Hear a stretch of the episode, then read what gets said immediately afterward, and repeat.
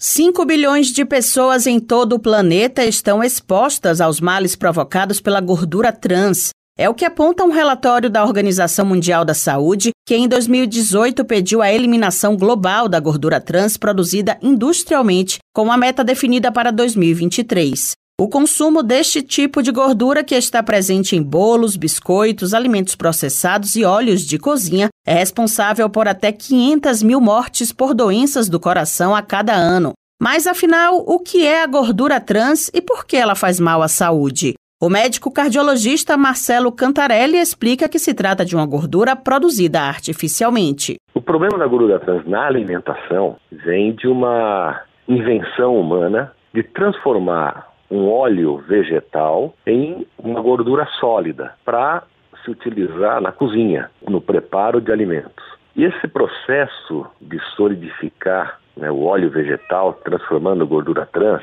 que é um processo chamado de hidrogenação. E essa gordura trans recebe o nome que a indústria deu de gordura vegetal hidrogenada.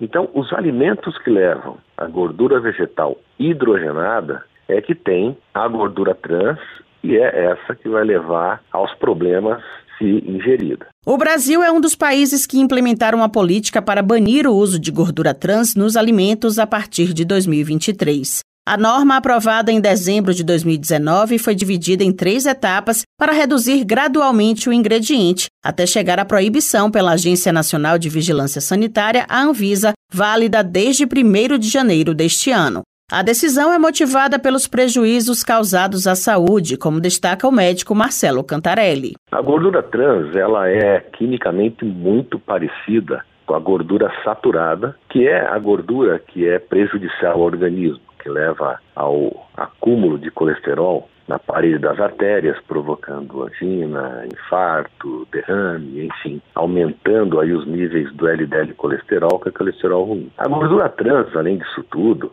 ela tem uma outra capacidade.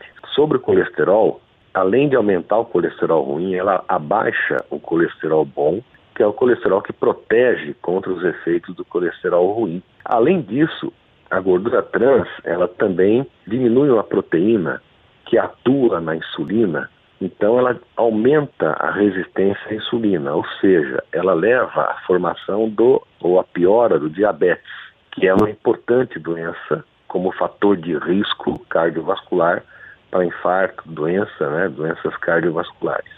A nutricionista e professora Ruth Lima explica que a eliminação da gordura trans pelo organismo ainda é uma incógnita, pois não há estudos conclusivos sobre como ocorre esse processo. Segundo ela, o que se sabe é que a gordura trans se instala nas artérias e provoca os problemas de saúde citados pelo cardiologista. A gente não tem assim grandes trabalhos científicos mostrando o metabolismo completo desse tipo de gordura. Ao contrário, por exemplo, dos outros tipos de gordura que a gente conhece, poliinsaturadas, saturadas, gorduras dos óleos vegetais, óleo de coco, óleo de milho, óleo de canola. A gente sabe como funciona até o próprio colesterol que vem de fora da dieta, né? A gente sabe, os bioquímicos já conseguiram elucidar as vias metabólicas dessas gorduras.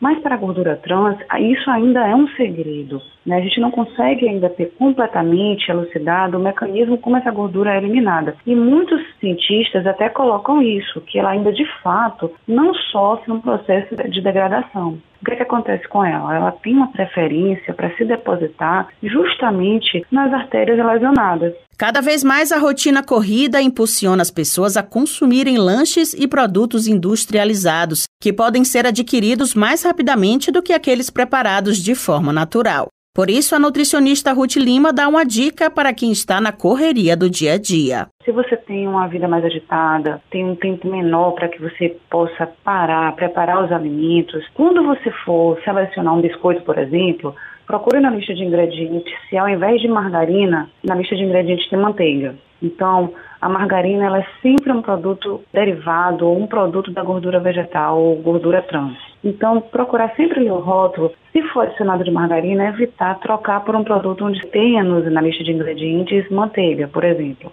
E o mais importante, de fato, é a gente se condicionar e se habituando, disciplinando a tentar previamente planejar a nossa alimentação. Uma fruta dá para você colocar numa bolsa. Então, pera, maçã, banana, tangerina. São alimentos que você consegue carregar na bolsa e que você consegue fazer a ingestão desses produtos de maneira prática, né? Então tudo parte também de uma questão da educação.